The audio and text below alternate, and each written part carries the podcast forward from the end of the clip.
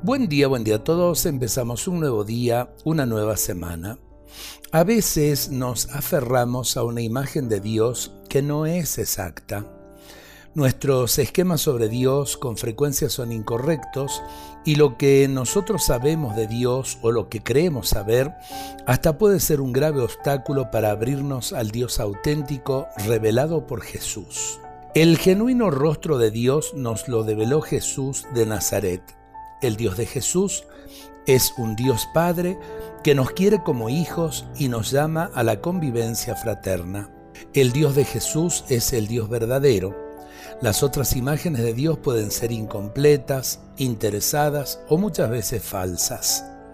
Urge purificar constantemente la imagen de Dios porque podemos correr el grave peligro de confundirlo con algún ídolo que nos hayamos fabricado para tranquilizar nuestra conciencia o defender nuestros intereses. Contemplemos a Jesús para purificar nuestra imagen de Dios. Él es el camino certero que conduce a Dios. En Él encontramos hecha carne la verdad de Dios. En definitiva, es esa verdad que nos ilumina, la verdad que nos guía, pero eh, tenemos que dejarnos interpelar por Él purificar la imagen de Dios que tenemos.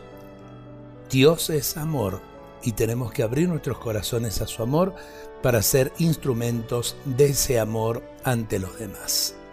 Dios nos bendiga a todos en este día.